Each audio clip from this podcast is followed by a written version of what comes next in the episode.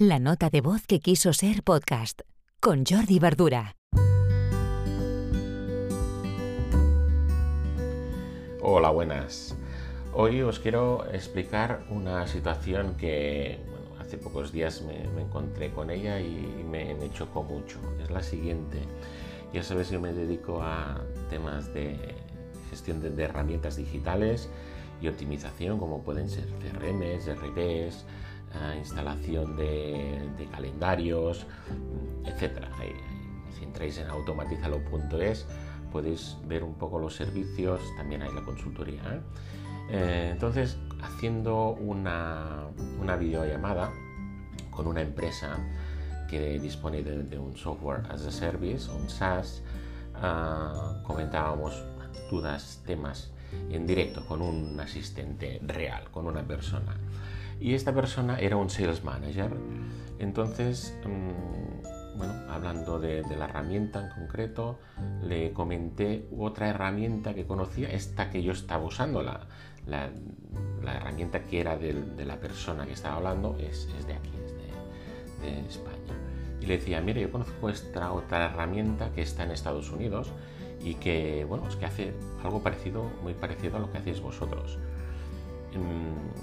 Y, la verdad es que está muy bien, yo, no me escondía, le decía, es que está muy, muy bien desarrollada y no sé, seguro que la conocéis, fue mi, interpelación, ¿no? me dice, pues no, no, la conocemos. Caramba, ¿no, la conocéis? ¿No conocéis esta herramienta?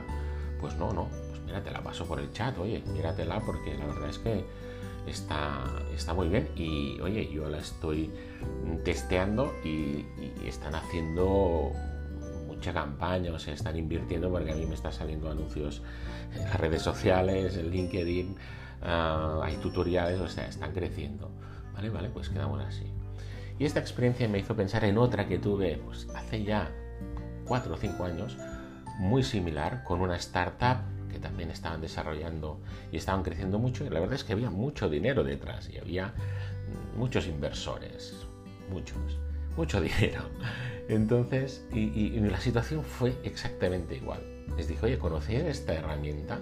En este caso era una empresa que hacía lo mismo, estaba en Noruega, pero claro, en Internet, oye, la visibilidad, si tú buscas encuentras eh, software, que es en mi caso lo que me interesa, pues de donde sea, en Lituania, puede estar en, donde sea, en Estados Unidos evidentemente, pero bueno, en este caso era Noruega. Pues me, pasé, me pasó exactamente lo mismo y me quedé sorprendido, ¿no? Diciendo, ostras, ¿qué pasa aquí? No están analizando la competencia con el dinero que tienen, ¿cómo puede ser? Pues esto es una realidad y esto es un fallo muy, muy bestia muy bestia. Yo lo encuentro bastante grave.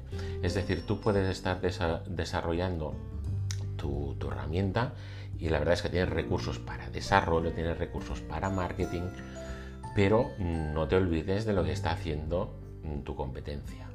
Y esto es un tema que siempre comentamos ah, a nivel interno, de que eh, es bueno fijarse en qué hace la competencia, porque seguro que habrá alguien que haga algo que te guste, que te guste mucho y que simplemente puedas seguir sus pasos.